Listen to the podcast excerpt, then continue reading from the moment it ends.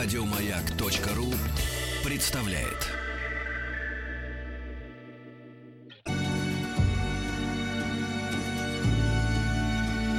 По заказу Гостелерадио.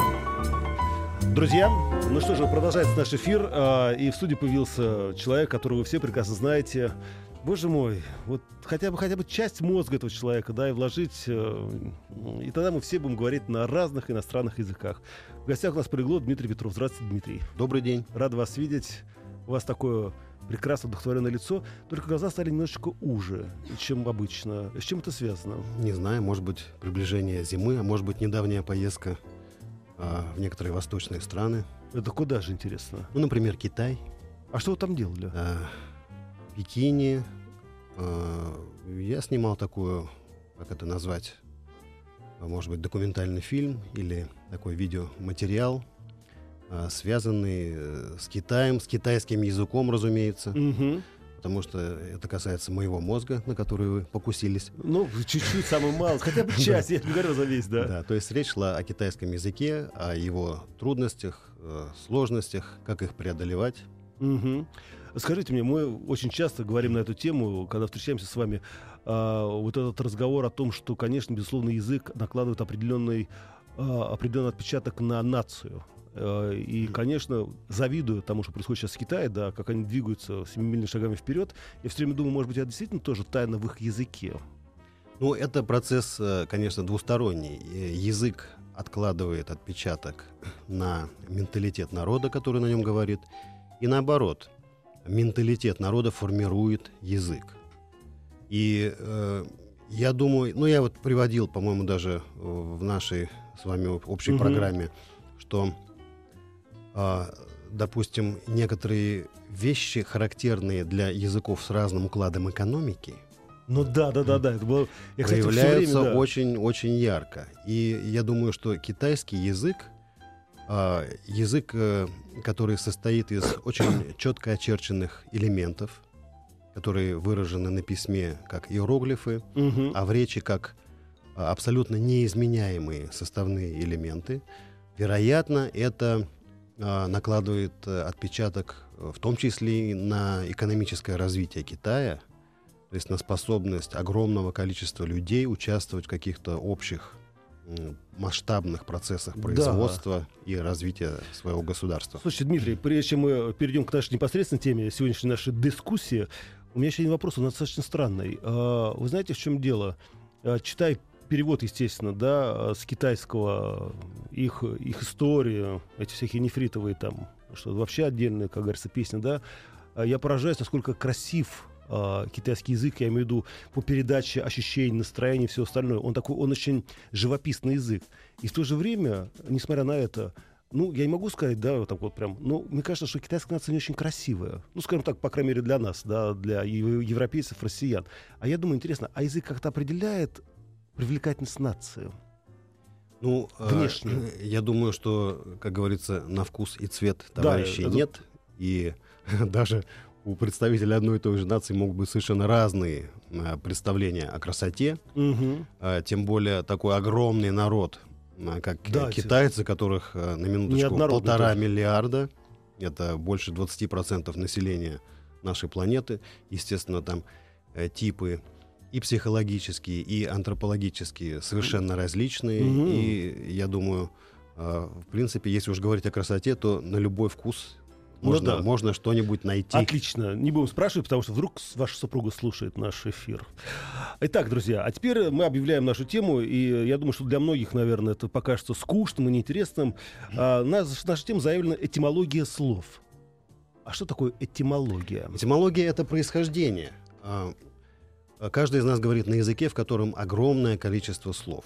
А, Люди пользуются разными объемами словарей. Кому-то достаточно, мы знаем по э, литературному образу Элочки-людоедки несколько десятков слов, И ничего справлялся? и ничего справлялось. Э, Кому-то не хватает и десятков тысяч, а когда хочется выразить очень какие-то глубинные, тонкие Мгм. моменты, смыслы.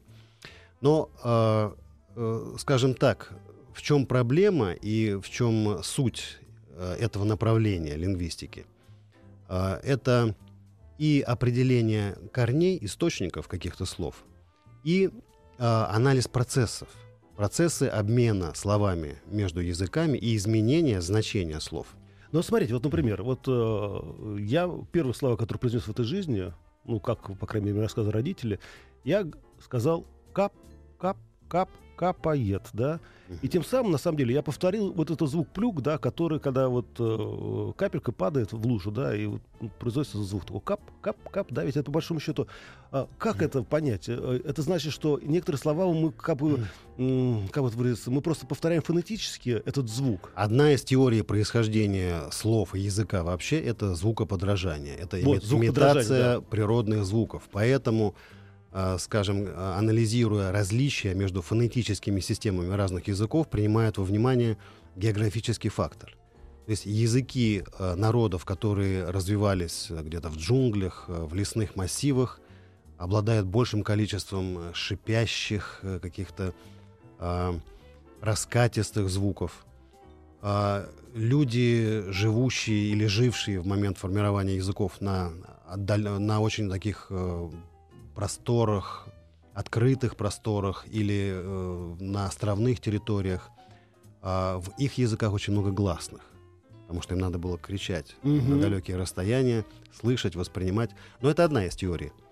А, Есть, конечно, и другие, хотя формирование фонетической системы, несомненно, связано и с географией, и с э, климатическим окружением народа, который э, Ну, смотрите, я, я все время иной например, язык. эскимосы, да, у них ведь очень странный язык. Такое ощущение, что это вот э, смесь э, чайка, гага, да, там летит, там, это потом этот, э, тюлень, да, что-то там хрипит. Это действительно так? Или мне просто так кажется, что... Нет, э, это, это действительно так. И более того, а, вот эта природно-климатическая среда формирует не только а, фонетическую систему, то есть какими звуками э, Мгм. пользуется тот или иной язык, но и, до- но и изначальный словарный запас. Потому что тем же эскимосам прежде всего а, требовались слова, чтобы определить, обозначить, описать э, реальность, которая их окружала. Ну да. Точно так же, как у горных народов, у лесных народов были какие-то совершенно другие реалии. И интересно, что вот этимология это все-таки и происхождение, и развитие слов. А, И при всех заимствованиях а, наука научилась докапываться вот до изначального словарного запаса того или иного языка. Интересно, что, например, в славянских языках, которые прослеживаются, ну, не очень глубоко в истории, всего на Мгм. 2-3 тысячи лет назад, но тем не менее мы видим вот эти схожие черты и в словах, и а, какие-то фонетические особенности у разных славянских народов. И мы видим, что есть э, целый ряд э, слов, знакомых нам а, по смыслу, но, но тем не менее, которые радикальным образом а, изменили свое значение в разных славянских языках. Ну, Вот простой пример. Э, Для всех и нас будет абсолютно знакомым слово «родина». Да. Например, в чешском языке «родина» значит «семья». Мгм. А то, что по-русски «родина», на чешском языке «власть». Ого. Ну да. Вот, я не говорю уже о каких-то природных ну, таких явлениях, скажем, слово яго, ягода. Э, В западнославянских языках ягода означает только одну, один вид ягоды, клубника. Мгм. То есть мы видим, что с течением веков, и э, более того, была создана математическая модель, которая позволяет и предсказать, прогнозировать и отследить, что э, за тысячу лет меняется 15-20% словарного запаса того или иного языка. Поэтому, заглядывая вглубь веков, мы можем э, ну, с относительной точностью определить, в, каком, э, в каких веках, в каких тысячелетиях те или иные языки между собой разошлись. Просто я поперхнулся от умной мысли. То есть получается, что ну, мы знаем о том, что язык это живой, да, что он развивается и так далее и тому подобное, но язык изменяется. И даже слово может поменять свое значение на протяжении веков.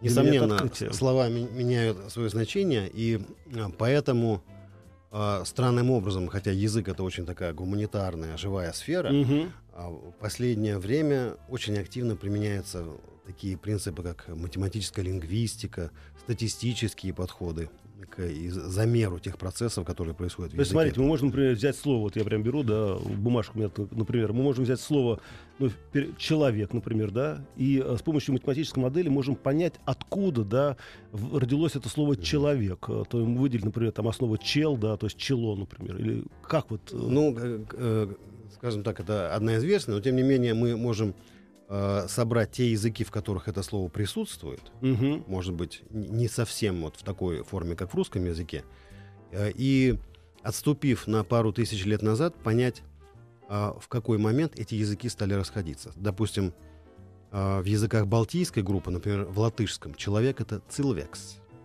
Но по большому тоже счету, что-то, да, тоже что-то похожее. Созвучное. По, да, поэтому теория говорит о том, что вот если тысячу лет назад э, стали очень серьезно отличаться между собой славянские языки, еще тысячу лет назад от э, нашего общего пространства отделились языки балтийской группы, то есть э, литовские, латышские, э, вымершие прусские и так далее.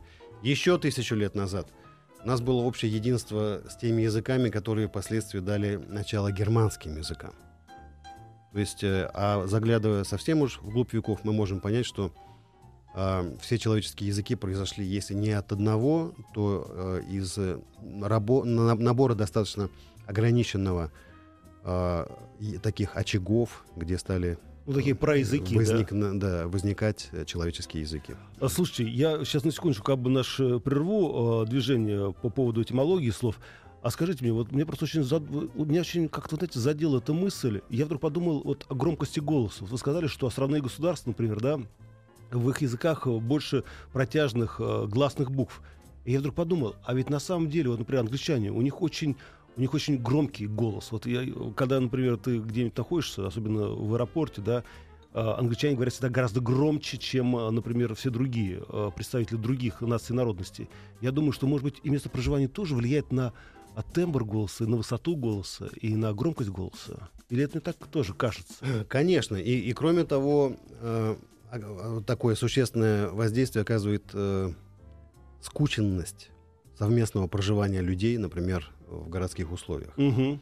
Если люди, которые жили на, на отдаленных хуторах, деревнях, они могли перекрикиваться, то люди, которые живут э, в условиях такого массового скопления людей, это тоже воздействие, в том числе и, и на слова. Используются те слова, которые э, легче произнести среди большого скопления людей. Ну да. Ну, возвращаемся к русскому языку и вообще к словообразованию. А, есть такой замечательный язык конструктор, да, это немецкий язык. Я, конечно, все время жалел своих одноклассников, которые учили немецкий язык, потому что у них, вот, насколько мне было понятно, когда они начали объяснять, что такое немецкий язык, да, что, например, там, в одном слове может быть три слова зашито, и все это надо выговорить. Я все время думаю, интересно, это кто это придумал вообще? Откуда, как говорится, кто был родоначальником, кто был локомотивом именно такой структуры языка? Или это, как говорится, родилось само собой. Вот как говорит, жизнь там на метеорите прилетела, пух упал на землю, и цветок вырос. Немецкий язык — это дедушка английского языка. И мы видим, что... Дедушка? Э, дедушка, абсолютно, да. Потому что в английском языке когда-то, не так уж и давно, лет 600-700 назад, грамматика была такая же, как в немецком, да и такая же, как в русском. Были склонения, спряжения и, и так далее. Ну, черт, у них Но мы, мы видим, исчезли, а мы до сих пор мы, мы видим, как, как, насколько существенно они стали отличаться. И мы можем проследить, что в какие моменты вот э, литературный немецкий язык стал складываться таким, каким мы его сейчас знаем. А кто вот у них вот такой Александр Сергеевич Пушкин? Э, в, в Германии. Значит, э, из первых памятников э, такого вот устоявшегося немецкого языка это была Библия в исполнении Лютера. Лютера? А, ну и можно сказать, что завершило формирование таких норм а, языка Гёте. Угу. То есть вот в течение это был несколько более растянутый процесс, чем в случае нашего всего. Угу. А, это на два столетия он затянулся. Почему? Потому что в отличие от русского языка в немецком языке из-за э, феодальной раздробленности существовало огромное количество диалектов. Они и сейчас существуют, они часто взаимонепонимаемы. Поэтому им гораздо сложнее, чем э, русским было создать вот единую литературную норму. И смогли они ее создать только когда среди прочих германоязычных государств появилось одно доминирующее — Пруссия. Мгм. Пруссия, которая сделала свой, свой вариант э, языка, вот этот Hochdeutsch, высокий немецкий, э, положила его в основу общелитературного немецкого языка. Нам было легче, потому что у нас э, аж до Тихого океана, ну, с некоторыми, э, с Разногласия, оканьем и да. гэканьем, но, в общем-то, это взаимопонятный э, тот, тот же самый русский язык. Да. В этом, в этом наш бонус. Слушайте, э, я все время думаю о русском языке, да, и вот, например, ну, у нас, э, конечно, огромное количество слов, которые мы заимствовали, например, основу из других языков. Например, слово автомобиль, да. Мы говорим автомобиль, совершенно не понимая, что авто это значит греческое, мобил, да, мобиль. Э, ну, это может быть тоже греческое, а может быть это французское, как угодно. Но это автомобиль. Но это одно слово. На русском языке раньше это обозначалось самобеглая коляска. Мгм. Вот мне кажется, что а, сложность русского языка, э, современного русского языка, заключается в том, что когда мы хотим определить, например, вот мышка, да, мы хотим сказать, э, если бы вот я говорил на русском языке, что это такое, да, я сейчас сказал бы, что это пластмассовая коробочка. Короче, наш язык слишком описательный э, по отношению ко всему, что происходит. И я вот боюсь того, что рано или поздно в нашем языке действительно исчезнут абсолютно, скажем так, русские аналоги описания того или иного предмета. Потому что иностранные заимствования, они гораздо короче, четче и емче, чем наши русские слова. Когда мы говорим иностранные, мы подразумеваем огромное количество языков. Ну, конечно. на- например, например, в современном мире это прежде всего английский, но не будем забывать, что тот же самый английский большую часть своих слов заимствовал у кого-то еще. У той же латыни, а, основную массу из французского языка. И а, более того, вот как вы думаете, предположите, какое слово в мире сейчас самое популярное по частотности? Номер один. М, Не знаю. Вообще во всем мире. Окей. Окей. Да ладно, серьезно? Я, правда, говорю по-итальянски, говорю, си, си, сеньор, да. И интересно, что при этом количество версий, откуда взялось это слово, э, до- достаточно велико. А, Есть э, одна из популярных. Ну, каждая из этих версий можно вос- воспринимать как э, легенду, какой апокриф, но тем не менее. Э, Есть версия, что э, был некий полуграмотный американский президент, который подписывал резолюции словами «Окей». Мгм. А имел он в виду all correct, все, Ага. правильно, что на самом деле по-английски пишется совершенно по-другому. Через A, C, а не OK. Мгм. Другая версия говорит о том, что это пошло от... И, в принципе, версии можно... а, вот э, русские до сих пор не придумали своей, а так у каждого народа есть своя версия. У немцев тоже. Немцы говорят о том, что «окей» — это сокращенное «оне корректур». А это без исправлений. а это, не, это считается немецким словом окей, да? Нет, «окей» — это Ну да, международное да, да, слово. Я понимаю, да, да, да. Да, э, последние десятилетия оно идет к нам в основном, конечно, из англоязычных Мгм. стран.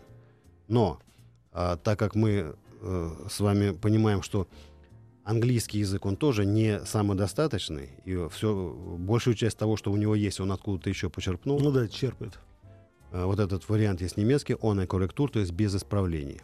Когда была редакторская правка, и все было хорошо Мгм, написано, писали «окей», без Ну да. исправлений. Греки говорят, что это сокращение греческого, греческого выражения «ола-кала». Все хорошо. Ну, да, да, да. Коля, Коля. Ой, простите, да.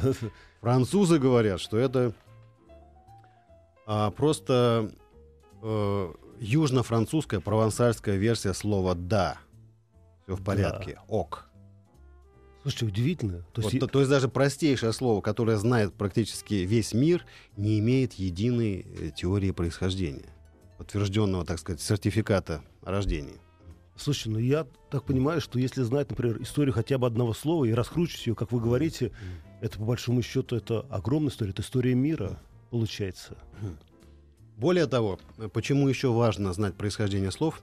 Очень часто эм, э, происхождение, этимологию слов используют для реконструкции э, вполне таких э, себе материальных объектов. Вот, например, а, когда ученые задумались, откуда произошла культура виноделия. Это очень интересная Это тема. очень Я предлагаю тема, сейчас на да. секундочку прерваться. Друзья, напомню, в студии находится Дмитрий Петров, э, полиглот. Э, Мы говорим о этимологии языка, русского языка других стран и народов э, языков, да. И мы говорим о том, как рождаются слова в нашем языке. И оказывается, что это очень интересно, это практически детективная история. Ну а все, что связано с вином, вы узнаете или посмотрев бокал, или послушав нас после новостей. Итак, дорогие друзья, продолжается наш разговор о русском языке в студии политолог, политолог русского языка, полиглот, Произвели да, уже. Да, Дмитрий Петров, и мы говорим об этимологии русских слов. Напомню, друзья, что у нас прямой эфир, поэтому вы можете совершенно спокойно задать свои вопросы. СМС-портал 5533, все сообщения сейчас слово «Маяк», есть форум радиомаяк.ру, WhatsApp плюс 7 967 103 5533. Вот э, пришел к вам вопрос. Добрый вечер, Дмитрий. Вот скажите, пожалуйста, а каким будет русский язык ближайшего будущего? И какие тенденции сейчас прослеживаются в изменении нашего языка? Спасибо, Евгений Челябинск. Смотрите, как, прям, как, это, как о моде. Какие тенденции в следующем сезоне от русского языка можно ожидать? Да, так что не- недаром политологии. Да-да-да-да, я Я поэтому говорю. И все-таки... Итак, а, ну, некоторые тенденции налицо. Это массовые заимствования а, слов из других языков, прежде всего из английского, но не только из английского, и формирование, скажем, терминологической лексики на основе латинского, греческого языков, как это было все последние Мгм. года и столетия.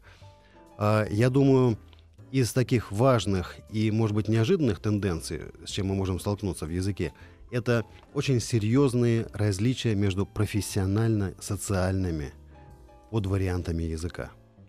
То есть, Да, э, то есть сейчас, э, э, через какое-то время, в обозримом будущем, непонимание может возникать не между людьми, носителями разных языков, А а, а между э, людьми, а, относящимися, да, и к возрастным группам, но и, и в еще большей степени между людьми из разных профессионально-социальных групп.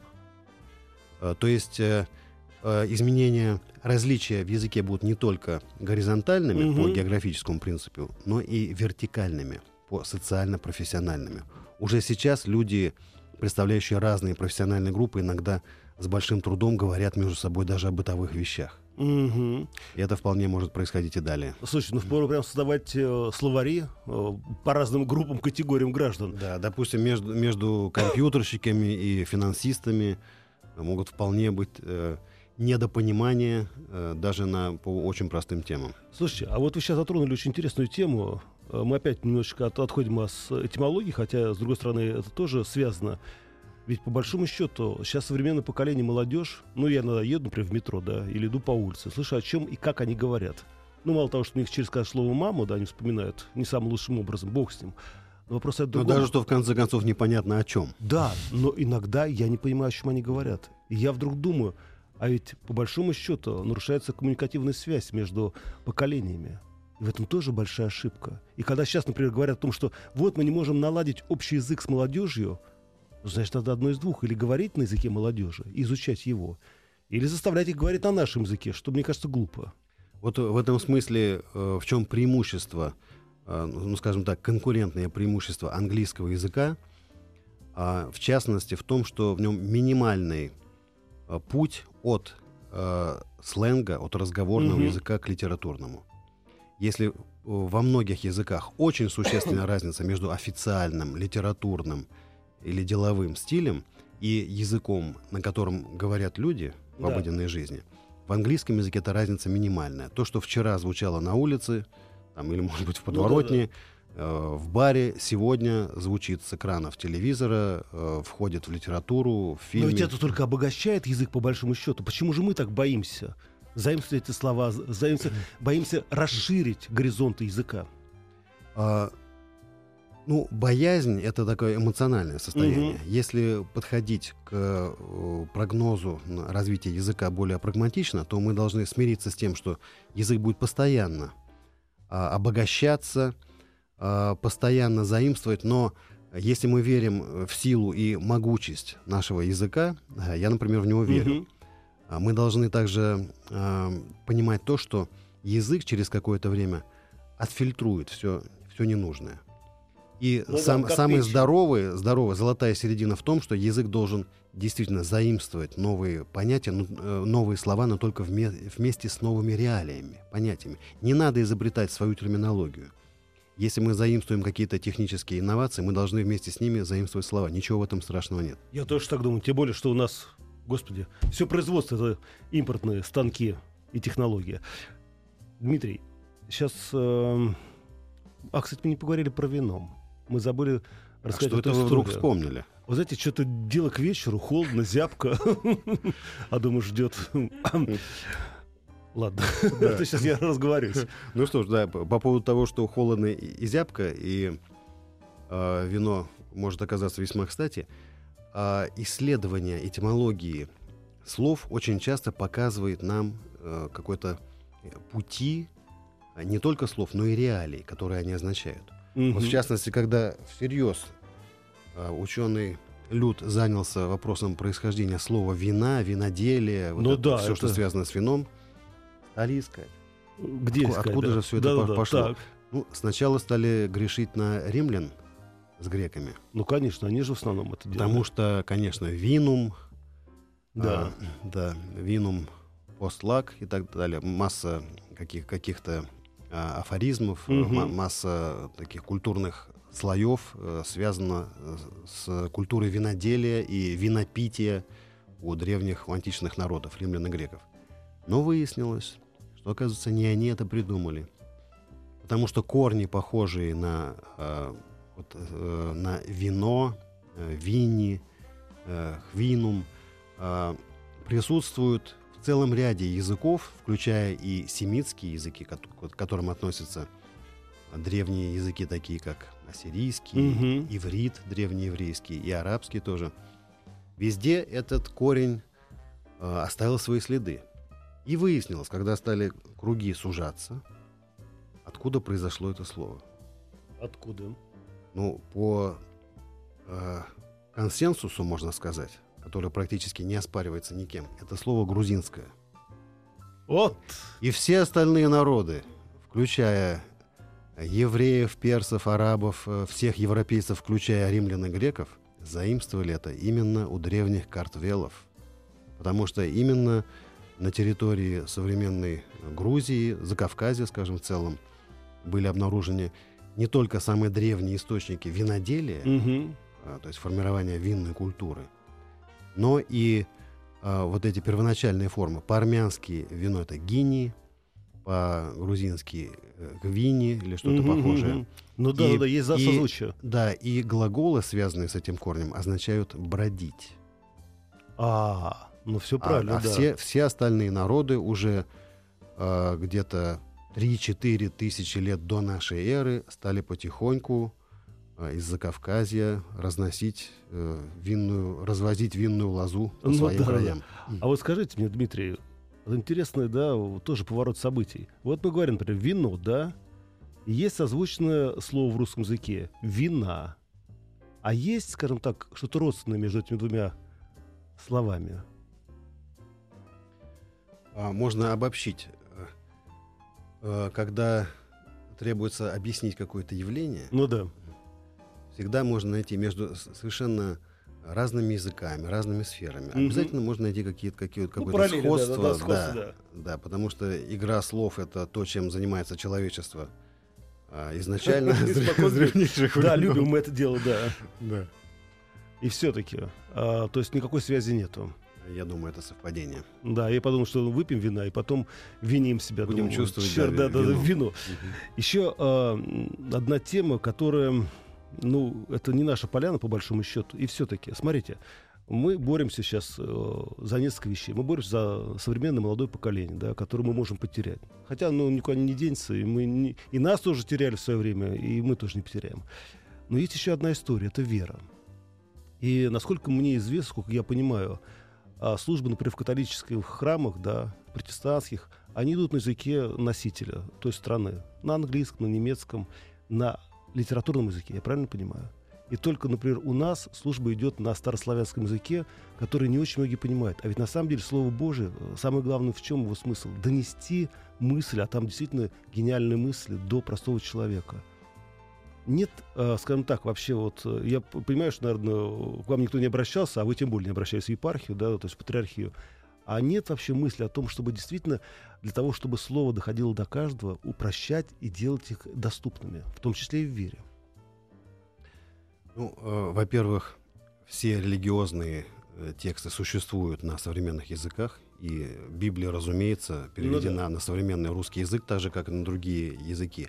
Надо отличать, э, разделять, вернее, две вещи. Во-первых, э, тексты, которые, разумеется, должны быть доступны на э, понятном большинству людей языке.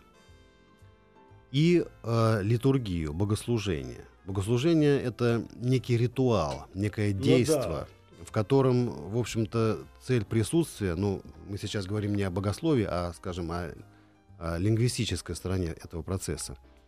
Это э, обращение э, к некоему э, источнику одухотворения, благодати, который проникает в вас через органы ваших чувств э, и Ну да, взыва- это тоже взывает- вибрации определенные. вызывает не только к мозгу, то есть к рациональной попытке понять, о чем там говорится, но и каким-то эмоциям, каким-то духовным потребностям.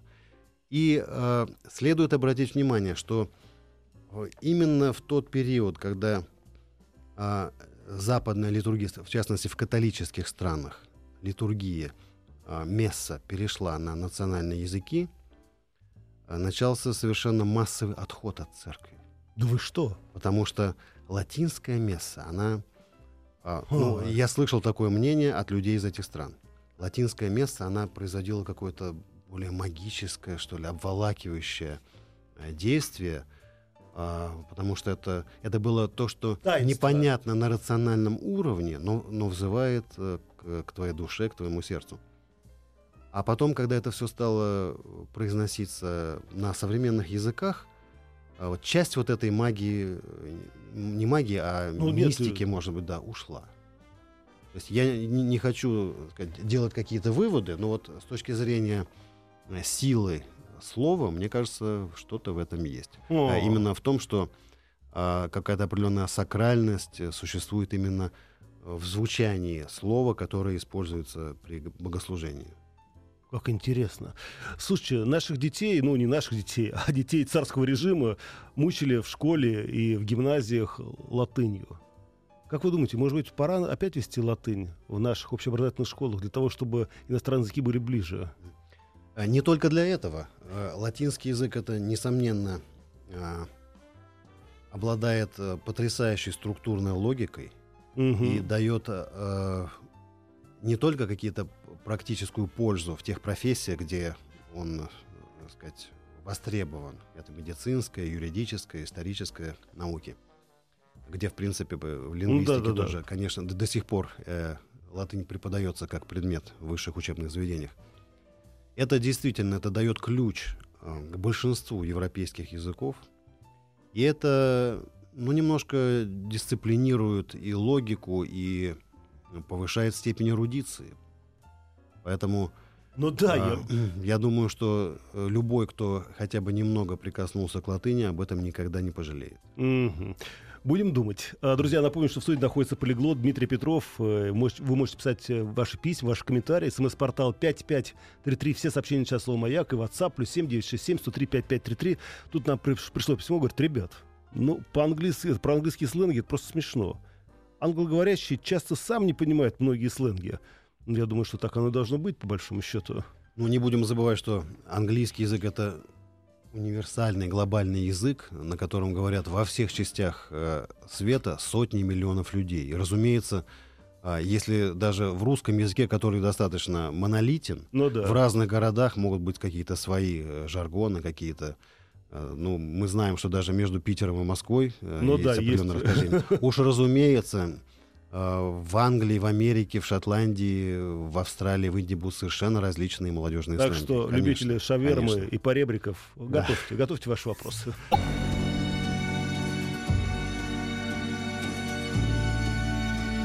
По заказу Гостелерадио.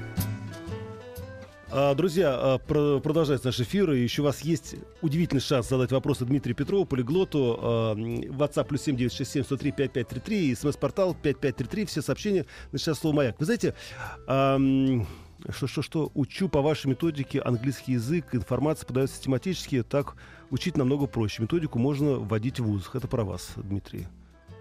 Пора зарабатывать на этом деньги.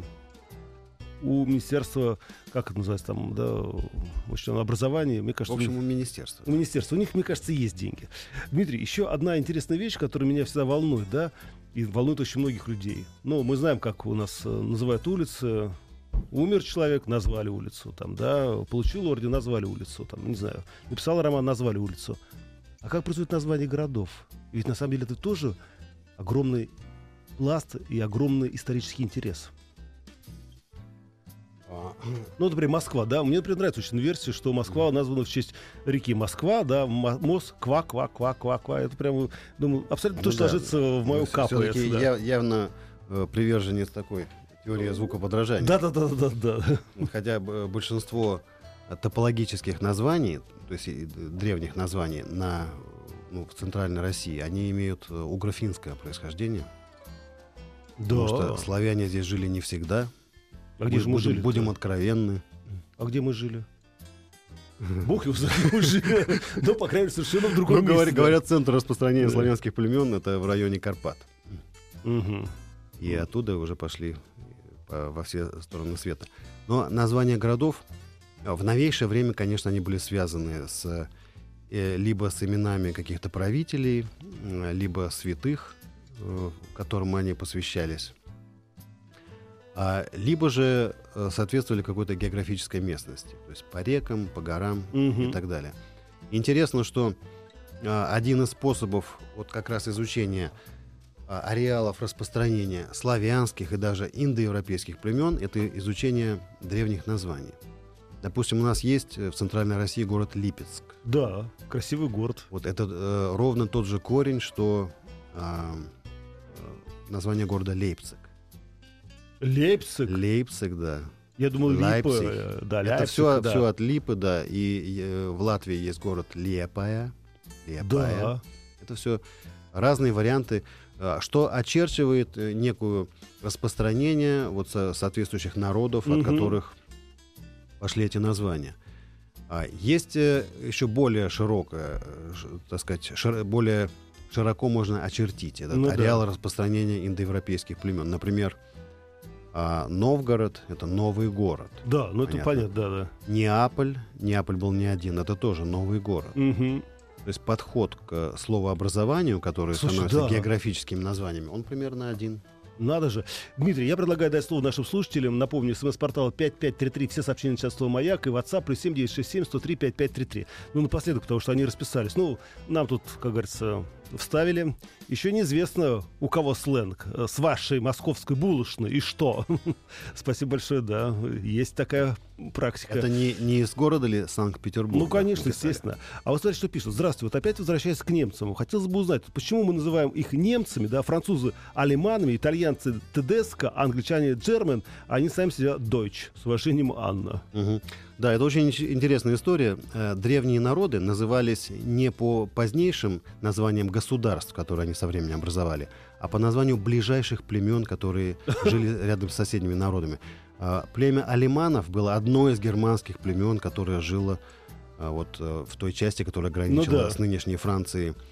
А, Тедеско — это производная от э, нынешнего немецкого Deutsch, а Deutsch — это э, известно нам по историческому названию Тевтоны. Сами немцы, немцы себя называли Тевтоны. Первоначально это было Тойч, Теот, О, там пишется а. Теот, Тевтоны.